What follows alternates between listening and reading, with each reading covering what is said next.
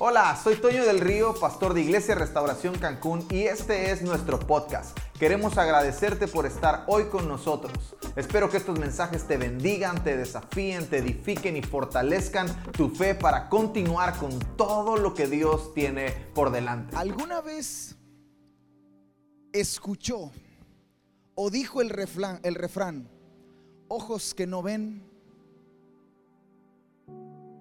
Ándele, pero si le pregunto qué dice el Salmo 91, está bien, está bien. La mayoría de nosotros no sabemos más refranes que versos de la Biblia, y está bien. Y muchos de nosotros hemos escuchado o hemos dicho ese refrán, ojos que no ven, corazón que no siente. Pero hoy quiero redimir eso. Dile al dile, que está a tu lado, el pastor quiere redimir eso. El pastor quiere redimir ese refrán. Porque aunque el refrán obviamente tiene algo de cierto. Cuando tú no ves algo, pues no te duele, ¿verdad? Pero cuando tú ves algo, pues obviamente lo sientes. Entonces, es verdad. El refrán es real. Cuando los ojos no ven, el corazón no siente. Pero también es verdad que cuando los ojos encuentran algo que vale la pena mirar, el corazón también responde. Por ejemplo, yo lo, sé la primera vez que vi a mi esposa. Yo me quedé, Dios mío, ¿dónde estaba? Que no la había visto. Luego cuando ella me vio, se desmayó. Nunca había visto tanta belleza. Porque así pasa. Cuando los ojos encuentran algo que mirar, el corazón siempre responde. Algo sucede aquí. Por eso hay otro refrán que dice, de la vista hace el amor. Por eso quiero redimir ese refrán hoy. Y el mensaje de estos dos próximos domingos se llama Ojos que ven, corazón que arde. Dígalo conmigo, ojos que ven, corazón que arde. Eso es lo que quiero hablar con usted por los próximos domingos, este y otro, otro domingo más. Cuando no vemos con claridad, nuestro corazón no arderá. Cuando tú y yo no estamos viendo con claridad, es difícil que nuestro corazón responda. Y cuando nuestro corazón no responde a lo que no estamos viendo, nuestro corazón termina por debilitarse. Algunas veces hemos tenido que pasar tiempo fuera mi esposa y yo, yo he tenido que viajar, viajes largos de 10, 12 días. Y aunque ahora hay videollamadas y hay WhatsApp y podemos vernos por teléfono, en otro tiempo antes de que eso sucediera y yo ya viajaba, era, era complicado. Porque la extrañaba. Y cuando la extrañaba, mi mente me esforzaba por visualizarla para que lo que mi corazón siente no se debilite. Entonces cuando tú y yo no vemos con claridad, nuestro corazón se empieza a debilitar. Nuestro corazón se empieza a apagar, no arde y eso lo hace débil. Entonces en este 2022 quiero hacerte una pregunta y quiero que todos nos hagamos una pregunta. ¿Qué estás mirando? ¿Qué estás viendo? Porque lo que vemos determina mucho de lo que hablamos. Cuando ves una película que te gusta, ¿sí o no? Tú no puedes contar algo que no has visto. Puedes contar quizá algo que has leído. Alguien ha contado alguna vez de un libro. Yo he hablado de, yo he hablado de libros, he recomendado libros. Y cada vez que hablo de libros lo recomiendo y digo algo. Nunca he visto el libro. Nunca he visto a los personajes del libro. Pero mi mente ya los vio. Entonces como lo estoy leyendo, lo estoy viendo. Y como lo estoy viendo, lo puedo hablar. Entonces lo que vemos determina mucho de lo que hablamos. ¿Qué es lo que estás mirando para este inicio de año? Ay, híjole. Por ahí vi un meme que en inglés decía que 2020 en inglés se dice igual, es igual que 2022. 2020 es en inglés 2020 y en inglés 2022 es 2022. Entonces tú en inglés es una T y dos O. Y eso significa también. Entonces están diciendo algunos que el 2022 se va a parecer al 2020. 2022, 2020, 2022 es igual a 2020. ¿Sabe que eso es lo que algunos están viendo? Y eso es lo que están hablando. Algunos están viendo que las cosas no van a mejorar. Algunos están viendo que su futuro no va a mejorar. Algunos están viendo que su familia no va a cambiar. Algunos están viendo que, que nada de lo que de lo que están haciendo va a funcionar, que nada que la cosa no va a avanzar. Eso es lo que están viendo. Y como eso es lo que están viendo, eso es lo que están hablando. Jeremías capítulo 1, verso 11. El Señor le hace una pregunta a Jeremías. Y le dice, la palabra de Jehová vino a mí diciendo, ¿qué ves tú, Jeremías? Y dije, veo una vara, una vara de almendro. Entonces ahí me enseña que lo que veo determina lo que hablo. ¿Qué es lo que estás viendo? Dios te hace una pregunta en este inicio de año. ¿Qué es lo que estás viendo? Porque lo que ves determina lo que hablarás.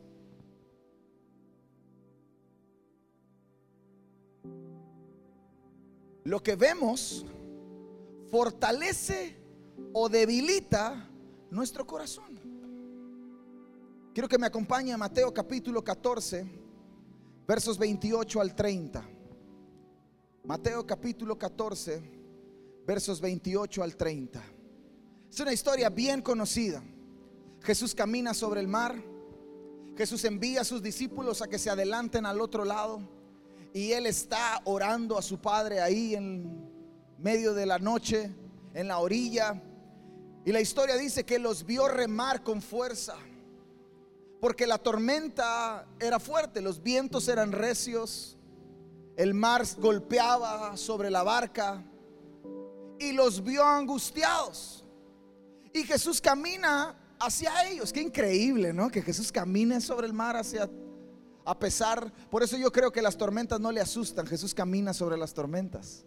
No sé cuál sea la tormenta de tu vida, pero quiero asegurarte que Jesús está caminando sobre ella. Y el verso 28 dice esto. Entonces le respondió Pedro y dijo, Señor, si eres tú, manda que yo vaya a ti sobre las aguas. Los discípulos estaban paniqueados, dice la historia, que habían visto un fantasma que pensaban que era un fantasma. Imagínate cómo estaba el ambiente en la barca.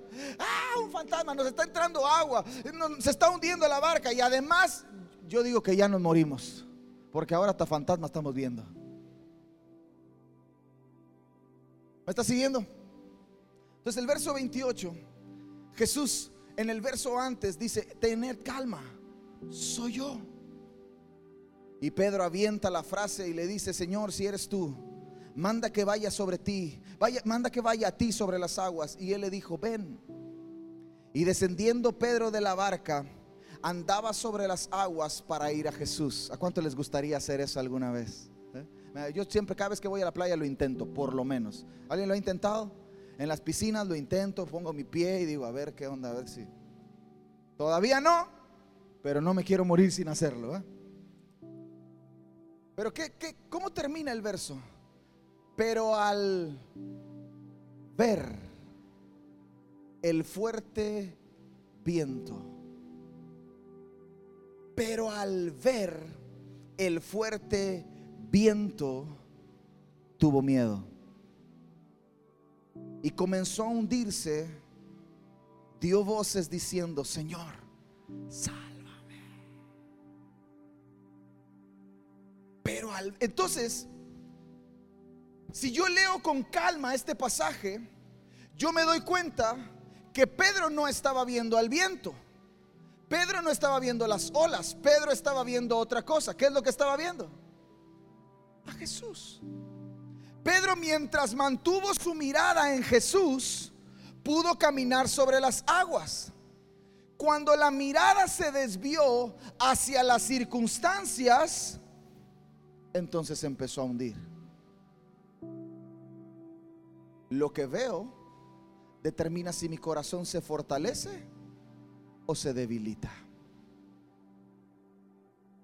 ¿qué estás mirando? ¿Qué es lo que estás viendo?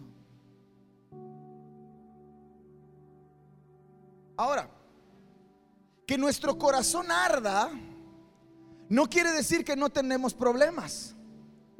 No quiere decir que todo va a estar bien, que nunca vamos a tener conflictos, que nunca vamos a tener aflicciones. Porque uno de los mayores desafíos de este tiempo es mantener a Jesús a la vista. Porque no sé si sepa, pero hay una invitación extraordinaria para ti y para mí. ¿Alguien sabe cuál es? ¿No? Jesús nos dice, sígueme. Sígueme. ¿Te imaginas el momento cuando se encuentra con los discípulos y a los discípulos les dice, deja las cosas, deja, deja todo lo que estás haciendo, ven y sígueme? Es una invitación. Ahora, seguir, vente varón, ayúdame. Yo quiero que usted lo, que, ilustrárselo, porque yo sé que usted lo entiende. Si Adán me dice, sígueme, significa que yo voy a ir detrás de él, ¿verdad? Sígueme. Entonces, si Adán camina, camina. Yo tengo que, no te detengas, ¿eh? otra vez, vente, vente, vente, vente, vente. Tú camina hasta la pared.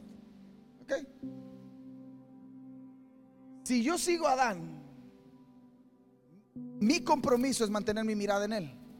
Porque si yo desvío mi mirada, él va a continuar moviéndose. Y cuando yo haga así, híjole, ya se me fue. Gracias, varón.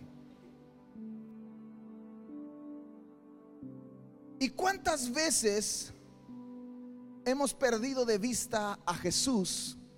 Y por perder de vista a Jesús, lo hemos dejado de seguir. Porque seguir, dígalo conmigo, seguir implica ver. Yo no puedo seguir lo que no veo. Quizá me pueda guiar por el sonido, pero el sonido tarde o temprano me va a llevar a un lugar donde podré ver.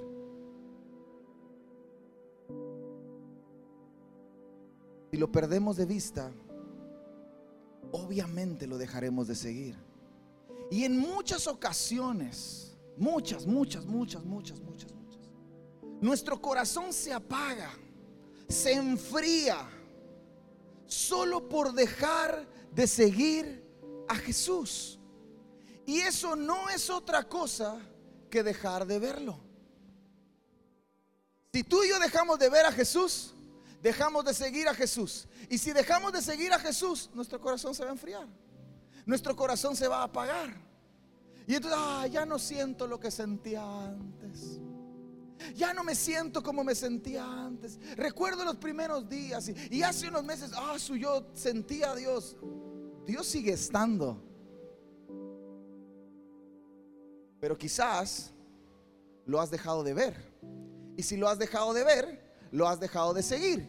Y si lo has dejado de seguir, tu corazón se va a apagar y se va a enfriar. Entonces, una visión débil es un corazón débil. Pero una visión clara es un corazón fuerte. Cuando yo tengo claro a Jesús, cuando yo tengo clara mi visión de dónde está Él, mi corazón se va a mantener fuerte. Ahora, el problema del corazón débil es que nos hace vulnerables. El problema del corazón débil es que nos hace presa fácil.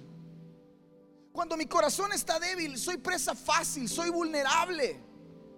¿Soy vulnerable a qué? Soy vulnerable a pecar. Cuando mi corazón está débil porque mi mirada se ha perdido, he perdido de vista a Jesús, lo he dejado de seguir, mi corazón se ha enfriado, mi corazón se ha apagado, ahora está débil, viene el pecado y fácil caigo. Fácil. Ni siquiera tiene que esforzarse mucho por ponerlo. También soy vulnerable a abandonar. Ya, listo. No puedo más. No puedo más. ¿Y quieres abandonar? Claro, quieres abandonar porque tu corazón está débil. Porque has dejado de ver a Jesús, has dejado de seguir a Jesús y el corazón se ha enfriado, se ha apagado. Pero para mí la cosa más peligrosa que hace el corazón vulnerable y que hace ser una presa fácil con el corazón débil es a dejar de amar. Y dejas de amar a Dios y dejas de amar a las personas. El corazón débil se cauteriza. Comete pecado, no le interesa, no le importa, no siente nada, no siente ni siquiera remordimiento de conciencia, no se siente mal. Pues que todos pecan, yo también. Corazón débil. El corazón débil es el resultado de dejar de ver a Jesús. Y como he dejado de ver a Jesús, dejo de seguir a Jesús. Entonces mi corazón está débil y ahora soy vulnerable al pecado. Peco y no me importa. Y como no me importa, entonces abandono. Y como abandono, pues entonces dejo de amar a Dios. Dejo de amar a las personas y me empiezo a preocupar por mí mismo. Y el corazón débil, escúcheme bien, póngame atención. No sé si va a guardar todo en su corazón de lo que estoy diciendo, pero el corazón débil es un corazón egoísta. Es un corazón que solo piensa en sí mismo. Es un corazón que solo piensa en satisfacerse a él mismo, sus necesidades. Pero un corazón fuerte siempre está pensando en otros.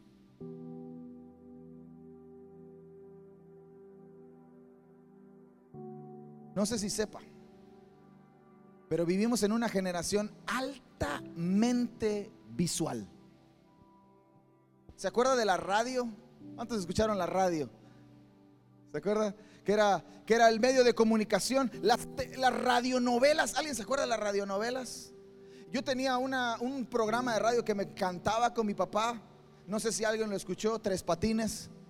¿Han escuchado Tres Patines alguna vez? Todos los días a las 2 de la tarde en Radio Universidad en Campeche pasaban Tres Patines. Y mi papá me contaba que ese era un programa que tenía un montón de años, cuando no había televisión. Cuando Tres Patines entró a la televisión no tuvo éxito. Reventó. Porque su éxito estaba en lo que la gente imaginaba porque oía pero no veía. Como la generación cambió, entonces las radionovelas ya no fueron tan efectivas. Ahora comenzaron a entrar las telenovelas. Entonces aparecieron las películas en blanco y negro. Luego alguien extraordinario, gloria a Dios por la vida de los mexicanos, que hace que la televisión ya no sea en blanco y negro, sino ahora sea a color. Entonces diseñan e inventan la televisión a color o le agregan color a lo que ya se veía y se hace todavía más visual. Pero ahora ya no solamente es a color, ahora es ya ni Full HD, Jordan ya, ya, ya, ya, no me dice, pastor, usted ya no es pastor Full HD, ahora es pastor 4K. Ahora las teles ya no son planas. Ahora las teles tienen hasta una pequeña curva para que la imagen en la calidad que se necesita sea mucho mejor. Porque vivimos en una generación altamente visual. Entonces, imagínese, póngame atención, imagínese que Jesús tiene que competir con todo lo que usted ve. Por eso el desafío de esta generación es mantener su mirada en Jesús, teniendo tantos distractores a su alrededor. Un día le voy a invitar a que usted se pare aquí arriba. Porque desde ahí arriba, usted tiene, desde allá abajo, perdón, usted tiene toda su mirada enfocada en un punto. Entonces es menos complicado distraerse, ¿verdad? Aunque nos distraemos, pero es menos complicado. Pero desde aquí abajo que yo veo todo, desde aquí arriba, perdón, que yo veo todo, mantener mi enfoque, mantener mi atención concentrada en usted es un desafío. Ahora imagínese que usted y yo seguimos a un Dios que no vemos.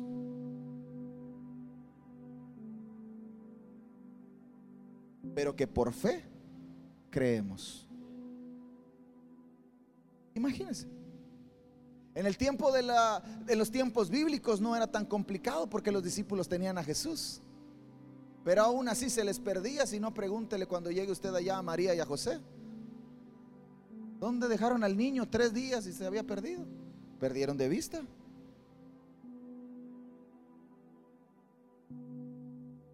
Eliseo y Elías. Elías está por ser llevado al cielo, el padre está por reclamarlo y Eliseo le dice, yo quiero el doble de lo que tú tienes. Y Elías le dice, dura cosas pedido, está difícil eso que has pedido, pero si me ves partir, te será hecho. ¿Cómo cree usted que dormía Elías con Eliseo?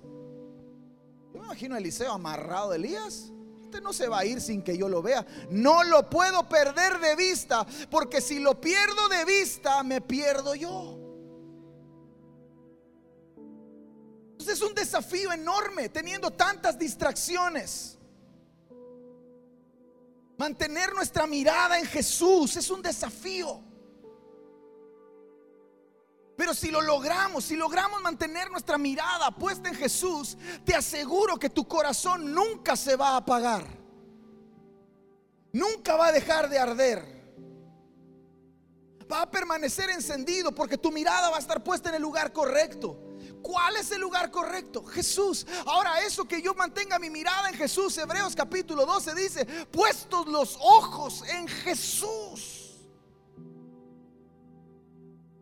Eso no niega todo lo que está sucediendo a mi alrededor, no niega los conflictos, no niega la realidad de que ahí viene Omicron y al rato va a salir Megatron, pero tranquilo que Optimus Prime nos va a defender. No niega eso. Pero ¿qué es lo que sucede? Mi corazón está ardiendo. Mi mirada está puesta en Jesús. Entonces yo sé que todo estará bien.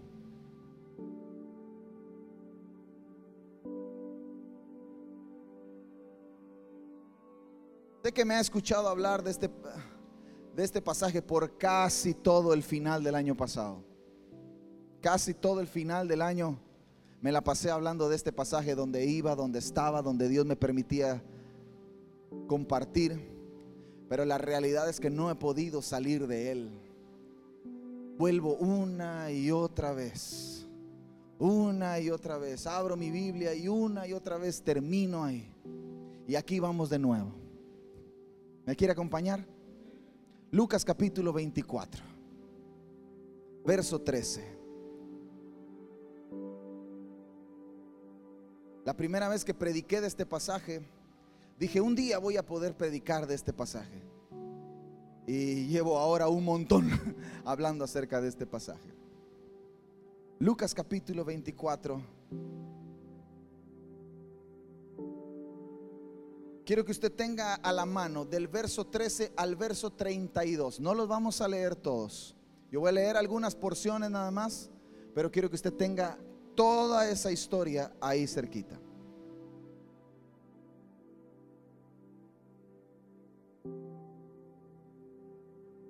Y comenzando desde Moisés, verso 27. Ahorita voy, vamos a ir a un poquito más atrás, pero quiero comenzar ahí. Y comenzando desde Moisés y siguiendo por todos los profetas, les explicó en todas las escrituras las cosas referentes a él mismo. Y acercándose a la aldea donde iban, él dio la impresión de ir más adelante. Pero ellos lo constriñeron diciendo, quédate, atardece y ya ha declinado el día. Entró pues a quedarse con ellos y sucedió que al reclinarse con ellos, habiendo tomado el pan, lo bendijo. Y después de partirlo, les daba. Entonces, verso 31, ponga atención al verso 31. Entonces les fueron abiertos los ojos y le reconocieron. Pero él se les hizo invisible. Y se dijeron el uno al otro, verso 32, ¿no estaba ardiente nuestro corazón dentro de nosotros cuando nos hablaba en el camino, cuando nos abría las escrituras? Entonces tú y yo tenemos que notar, y, quiero que usted ponga atención, porque si, si podemos notar que los ojos de estos muchachos fueron abiertos y se enfocaron de nuevo, el corazón les ardía. Entonces si mi mirada no está en el lugar correcto, mi corazón no va a arder. Si mis ojos no ven, mi corazón no arde. Pero si mis ojos ven, mi corazón va a responder mi corazón va a arder. Dios, ¿por qué no? ¿Por qué no te siento? A lo mejor no lo estás viendo. tienes los ojos cerrados. Pero Jesús es increíble porque Él les abre los ojos. Y quiero que ponga atención al verso 13. El mismo día, he aquí, dos de ellos iban caminando hacia una aldea cuyo nombre es Emaús, que dista 70 estadios de Jerusalén. Primer cosa de la que quiero que usted ponga atención. Emaús significa primavera templada. ¿Qué significa? Primavera templada. Ahora, los muchachos venían de un invierno. ¿Cuál era el invierno? Jesús acababa de morir. Sus esperanzas acababan de desaparecer. Lo que ellos creían que podía suceder, ahora ya no va a suceder porque Jesús se murió. Nos lo mataron. Entonces ellos iban camino a una primavera templada. Iban camino a un lugar nuevo, después de un invierno duro. alguien, alguien le suena profético eso? Después de un 2020, 2021 complicado, vamos rumbo a un 2022 bastante bueno mucho mejor de lo que hemos estado viviendo. Un año donde nos vamos a extender, un año donde Dios va a contestar nuestras peticiones, donde lo veremos a Él levantarse a nuestro favor. Esa es nuestra primavera templada, porque venimos de un invierno. Ahora es probable que ellos caminaban, que aun cuando caminaban con mucha tristeza y desconcierto de la Biblia, si usted lee la historia, se va a dar cuenta que ellos estaban con el rostro sombrío, dice mi versión. Otras versiones dicen que caminaban con la cabeza abajo, otras versiones dicen que iban con tristeza. Y es verdad, aunque caminaban así, el lugar al que iban les llenaba de esperanza. Vamos rumbo a Emaús, vamos camino a Emaús, vamos a una primavera templada, vamos a algo mejor, vamos a, a, dejar vamos a dejar atrás todo este año que ya pasó, vamos a dejar atrás todo esto que ya nos dolió y vamos rumbo a un lugar mejor. Es verdad, iban camino ahí, pero algo les hacía falta.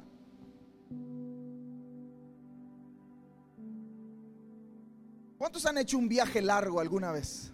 José nos contaba que con su familia hacen un viaje así larguísimo de, uff, ¿cuántos días?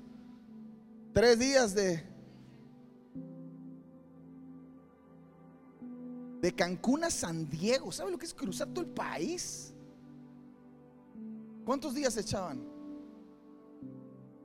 Sin parar tres días, imagínate. Ahora, quiero, yo quiero que traiga esa analogía a, a este momento. Usted está en Cancún, se sube a la camioneta pensando, vamos a llegar a San Diego. ¿Sí o no? Ah, qué emocionante, vamos a llegar a San Diego.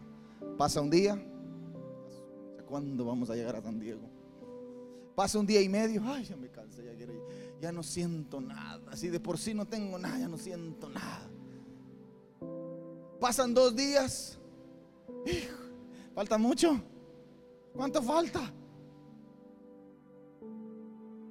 Pasan tres días y de pronto usted está formado en la garita, dicen que es la mejor del, del mundo, el cruce fronterizo más chido del mundo, dicen los de Tijuana. Y usted ve que del otro lado está San Diego. La esperanza del inicio no se compara con la esperanza que se llena en el corazón cuando uno ve el lugar a donde va. Cuando sales de aquí, ah, bien emocionado, pero ¿qué tal cuando llegas?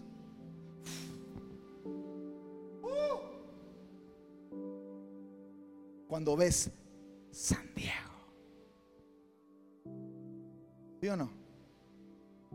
Porque ver hace crecer la esperanza. Entonces caminar con esperanza está bien, pero cuando vemos el lugar a donde vamos, la esperanza se convierte en alegría. Y si tú y yo no vemos, caminaremos solo con esperanza, pero tarde o temprano la esperanza disminuye. La segunda cosa que quiero que noten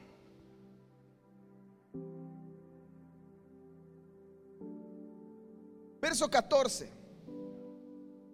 y conversaban entre sí todas estas cosas acontecidas. Si usted lee la historia, se va a dar cuenta que los muchachos estaban hablando de lo que había pasado.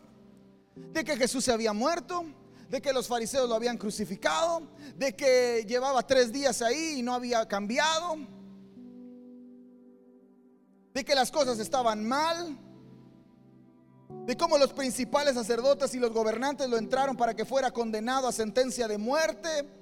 Y ellos esperaban que él fuera el que los iba a liberar a Israel. Pero ya habían pasado tres días, que las mujeres fueron al sepulcro y no lo vieron, que algunos dijeron que vieron ángeles, otros de los discípulos fueron, pero también no lo encontraron. Entonces todas esas eran las conversaciones que estos dos muchachos tenían. Y mientras hablaban, escúcheme bien, mientras conversaban lo que había acontecido, mientras hablaban, los ojos se les desviaban y el corazón se les apagaba. Aguas con quién va usted a hablar en este 2022, ¿eh? No vaya a ser que las conversaciones que usted tenga le desvíen la mirada y le apaguen el corazón. Yo que usted conversaría con gente que me reenfoque la mirada y me encienda el corazón. Escoja bien con quién quiere caminar este 2022. Porque las conversaciones que escuchamos o pueden terminar desviando nuestra mirada y apagando nuestro corazón. Y entonces eso nos va a hacer débiles. Y débiles somos vulnerables. Y somos vulnerables somos presa fácil. ¿En cuántas ocasiones nos ha, nos ha pasado lo mismo que a estos muchachos? Yo no estoy exento de eso. No, el pastor, el pastor debe, el pastor debe andar sobre una nube. El pastor, no, el pastor oye a Dios todo el día y el pastor debe orar, debe, debe tener las rodillas llenas de callos de tanto orar. Hay días en los que no me siento así. Hay días en los que converso con personas, hay días en los que me dan noticias, hay días en los que escucho cosas que, tienden a, desviar mi mirada y apagar mi corazón. Esa es, es la tendencia natural porque está complicado mantener la mirada fija en un solo punto. Porque mientras todo está sucediendo aquí abajo, uno es tentado a hacer así. Y si conversamos con gente que tira nuestra mirada y apaga nuestro corazón, pues obviamente va a estar complicado, va a ser mucho más difícil. Entonces no reconocemos a Jesús. Los muchachos no le reconocieron. Mientras caminaban, mira el verso 15, y sucedió que mientras ellos conversaban y discutían, Jesús mismo se acercó y caminaba con ellos, pero sus ojos estaban velados para que no le reconocieran. ¿Cuántas ocasiones nos ha pasado lo mismo? No reconocemos a Jesús, no nos damos cuenta que Él está cerca y hablándonos por estar mirando a otro lugar. No sé si usted sabe, pero al menos a mí me gusta que cuando yo estoy hablando con alguien me vea. A mí me gusta cuando yo estoy hablando con alguien, verlo. ¿Sí o no? Porque cuando estás hablando con alguien, está así. Está distraído, no te está poniendo atención. Entonces no reconoce, los muchachos estos no reconocieron que Jesús estaba ahí y que Jesús estaba hablando con ellos. ¿Por qué? Porque estaban mirando hacia otro lugar. Cuando nuestra mirada está en otro lugar, nos perdemos lo que Jesús está haciendo en el presente. ¿Qué es lo que Jesús hizo? Oiga, ustedes llegó al 2022. Hay gente que no llegó. Usted tiene trabajo en el 2022. Hay gente que no tiene trabajo. Usted llegó sano al 2022. Hay gente que está en el hospital.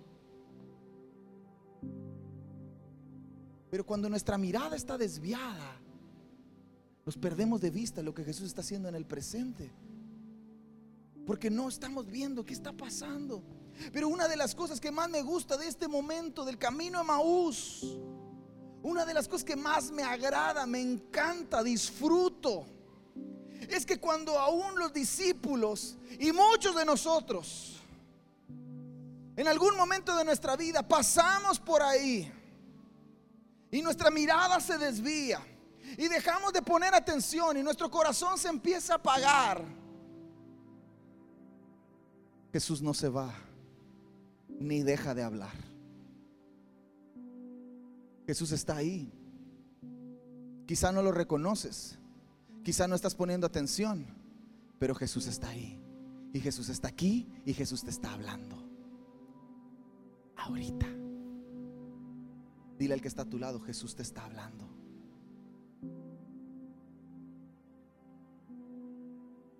Está hablando. Él no se va ni deja de hablar. Y cuando Él está, es cuando todo puede cambiar. Algunos tuvieron días de vacaciones, ¿verdad? vacaciones. Qué lindo, descanso. 24, 25 vamos a descansar. No hay trabajo. Ah, relax. Vamos a relajarnos. Para mí estos días no fueron vacaciones. Aunque no hice mucho, para mí no fueron días de vacaciones. Para mí fueron días de preguntarme, ¿dónde está mi mirada? Mi corazón está ardiendo. ¿Qué es lo que estoy mirando? Fueron días de realinear mi mirada. Porque todo lo que está sucediendo distrae. Y Jesús se da cuenta de lo que estaba pasando con estos muchachos. Jesús se da cuenta de lo que está pasando con nosotros. Jesús te ve. Jesús está cerca. Jesús te está hablando. Jesús sabe la condición de tu corazón. Jesús sabe dónde está tu mirada. Pero Él no se va. Ni deja de hablar. Porque Él está decidido a que eso cambie. Jesús está decidido a que la condición de tu corazón y la dirección de tu mirada cambie. Estoy convencido de esto. ¿eh? Mientras yo escribía este, este mensaje, el Señor me dijo, estoy comprometido contigo. Señor, gracias. Gracias. Gracias porque tú, porque tu compromiso conmigo me invita a mí a comprometerme contigo. Gracias. Estoy comprometido contigo. Y luego me dijo, estoy decidido a fascinarte con mi belleza y hacer que tu corazón arda una vez más. Pero hay una condición, me dijo. No quites tu mirada de mí.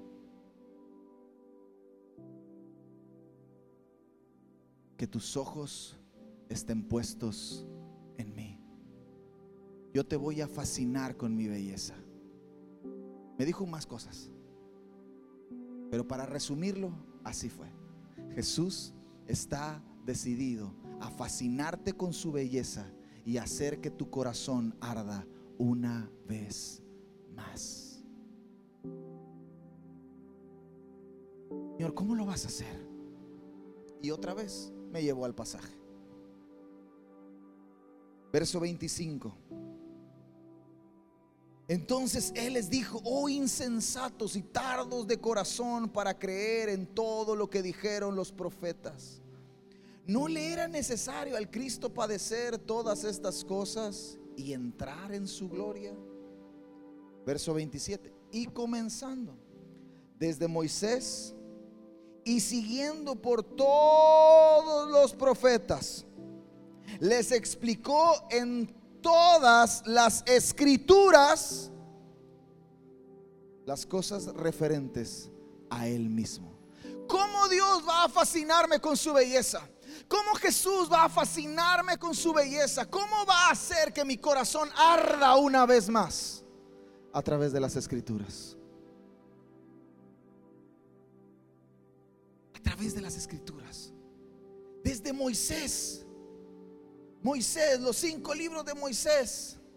El libro de los salmos el libro de Proverbios, el libro de Cantares, que ya eran textos que la religión de aquel entonces ya tenía en sus manos, ya eran rollos recopilados. El profeta Isaías ya era algo que se leía. Y Jesús desde Moisés hasta los profetas les habla y les dice, hey, me tienen que encontrar aquí.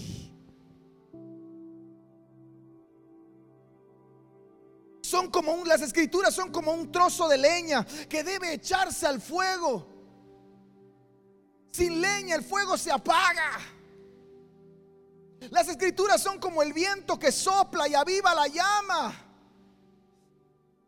Charles Spurgeon, el príncipe de los predicadores, un día dijo, y, honestamente se la voy a robar, ya se fue con el Señor, así que no creo que le preocupe mucho. Pero un día dijo esto.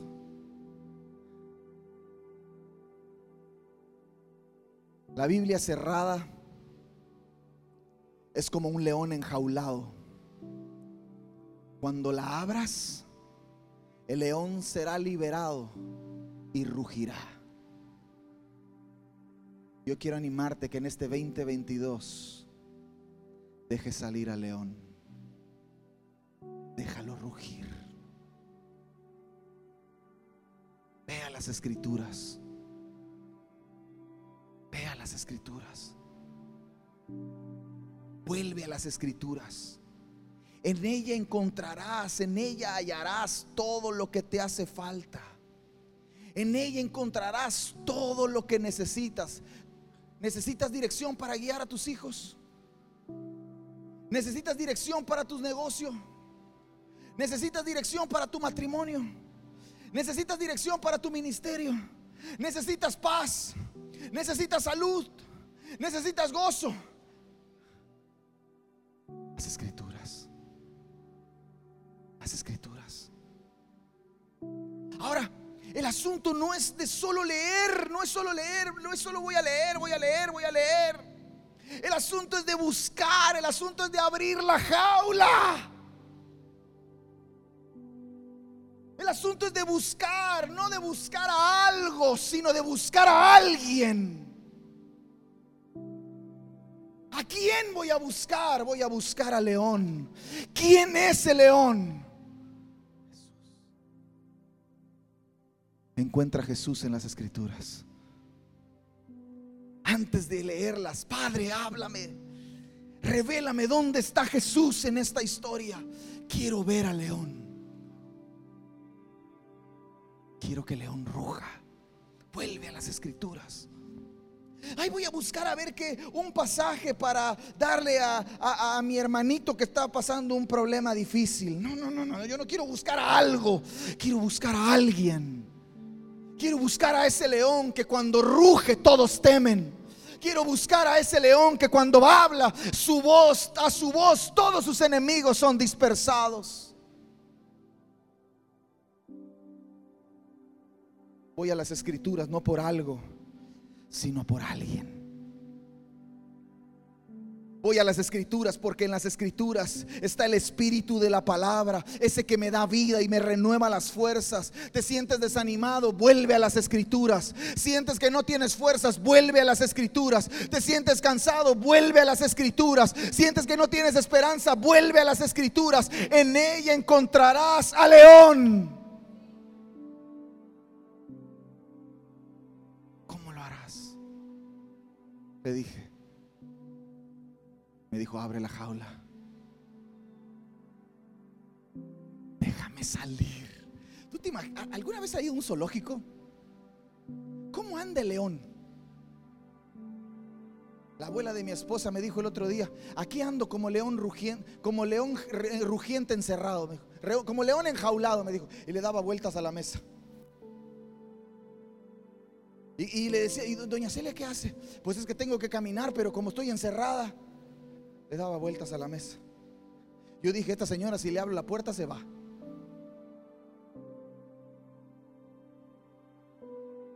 Si abres las escrituras, el león te va a rugir. Y cuando ruja, tu corazón volverá a arder. dije, Señor, pero ¿qué más? ¿Cómo lo harás?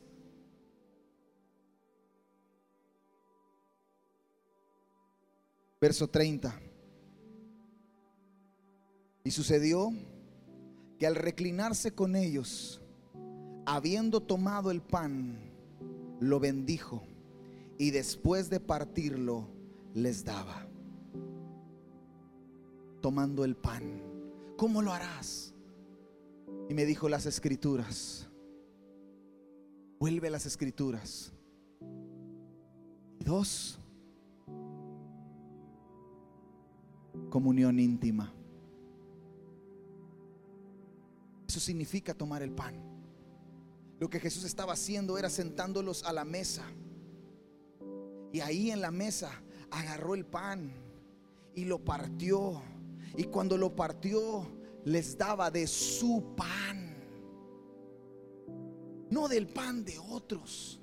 Digo, Jesús no quiere darte el pan de otros, quiere darte de su pan el pan que él agarra para sí mismo. Por eso habla del Espíritu Santo y dice, tomará de lo mío y se los hará saber. De su pan, él agarró el pan para él. Y cuando lo agarró, lo partió y dijo, de este pan, este pan les voy a dar. Comunión íntima. Apocalipsis capítulo 3, verso 20. Es un pasaje que un montón de gente conoce y que muchos usamos para hacer evangelismo, pero ese pasaje no es para hacer evangelismo, no es para los de afuera, es para los de adentro. Ese pasaje es para ti, para mí, aquí, yo estoy a la puerta y llamo. Si alguno oye mi voz y abre la puerta, entraré a él y cenaré con él y él conmigo. ¿Alguien está sintiendo? Yo quiero esos momentos. Estos momentos de domingo están padres, están chidos. Qué bueno, qué padre. Pero esos momentos a las seis y media de la mañana, esos momentos a las diez de la noche, esos momentos a las cuatro de la tarde, esos momentos en el carro, esos momentos en, el, en la regadera, esos momentos en el trabajo donde Él de su pan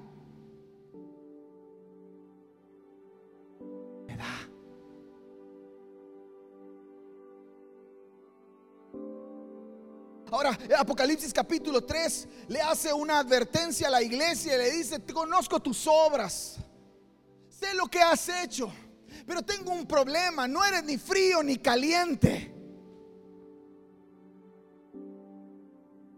No eres ni frío ni caliente. ¿Sabe cómo podría yo traducir? Si yo escribiera hoy la Biblia, si, si, si, Dios me hablara a mí lo que le dijo a Juan, yo no escribiría, no eres ni frío ni caliente. Yo escribiría, porque eres un distraído. Porque eres un distraído. Porque el frío está decidido a hacer las cosas que quiere hacer y el caliente también está decidido a las cosas que, quiere, que tiene que hacer. Y como te leí hace un rato, Job capítulo 22, verso 28, prosperarás en todo lo que decidas hacer. ¿Quieres ser frío? Pues sé frío. ¿Quieres ser caliente? Pues sé caliente. Lo decide. Y el que no decide es por distraído es que no sé cuál. Veo tanto. Vente, Jordan, ayúdame. Yo escribiría eso hoy. No eres ni frío ni caliente. Yo escribiría, eres un distraído. Tienes la mirada en otro lugar. Haces un montón de cosas, pero no estás viendo a Jesús. Amada iglesia, la comunión íntima con Él Ven, amor.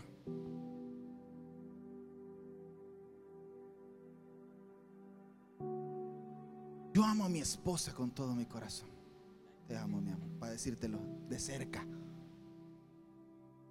Cuando yo tengo que viajar, quédate aquí. Cuando yo tengo que viajar, lo que siente mi corazón por ella no cambia.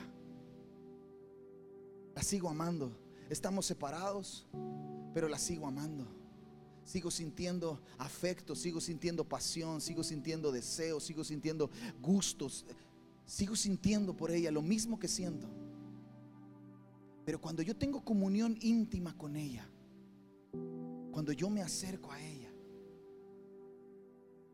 cuando la veo de cerca,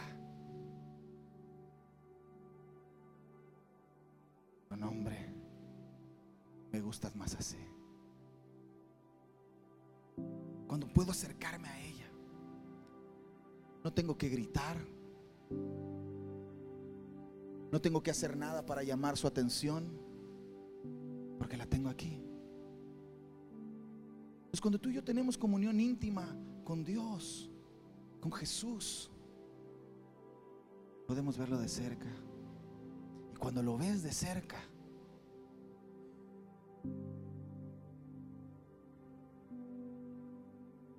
el corazón se enciende. El corazón se enciende. Cuando yo la tengo así de cerca, nada más porque usted está. Pero me dan ganas de darle un beso.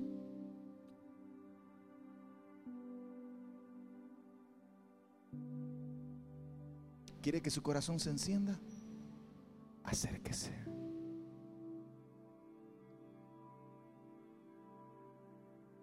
Acérquese.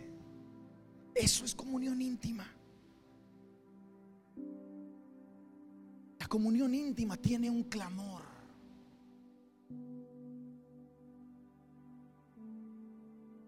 La comunión íntima pudiéramos resumirla en una sola frase.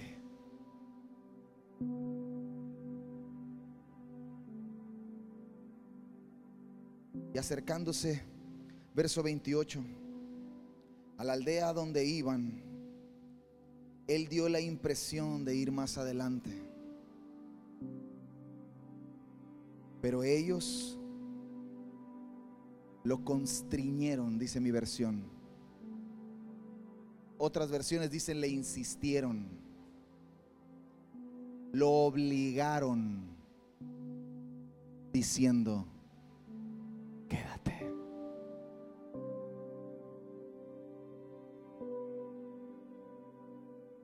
comunión íntima tiene un clamor. Y el clamor es, quédate. Quédate aquí. Quédate conmigo. Está bien los domingos. Está bien. Pero yo quiero que te quedes. Quiero que te quedes conmigo. Quiero que te quedes aquí. Él dio la impresión que se iba. ¿Tú te imaginas la cara de Jesús? Me lo imagino pensando, que me digan que me quede, que me digan que me quede, que me digan que me quede, que me digan que me quede, que me digan que me quede. Y ellos, quédate. Ey, ey, no te vayas, quédate. Quédate. Vuelve a las escrituras. Responde al clamor, quédate. Míralo de cerca. Velo de cerca. Santiago dice, acercaos a Dios y Él se acercará a ustedes. ¿Quieres? Es que siento a Dios lejos. Acércate. Tú das un paso hacia Él. Él da un paso hacia ti. Abre la puerta. Él está ahí, está llamando, te está diciendo, quiero cenar contigo, quiero tener comunión contigo, quiero verte de cerca. Esperamos que estos mensajes te hayan inspirado, te hayan desafiado, hayan animado y hayan fortalecido tu fe para todo lo que tiene el Señor por delante para ti. Nos vemos en la próxima.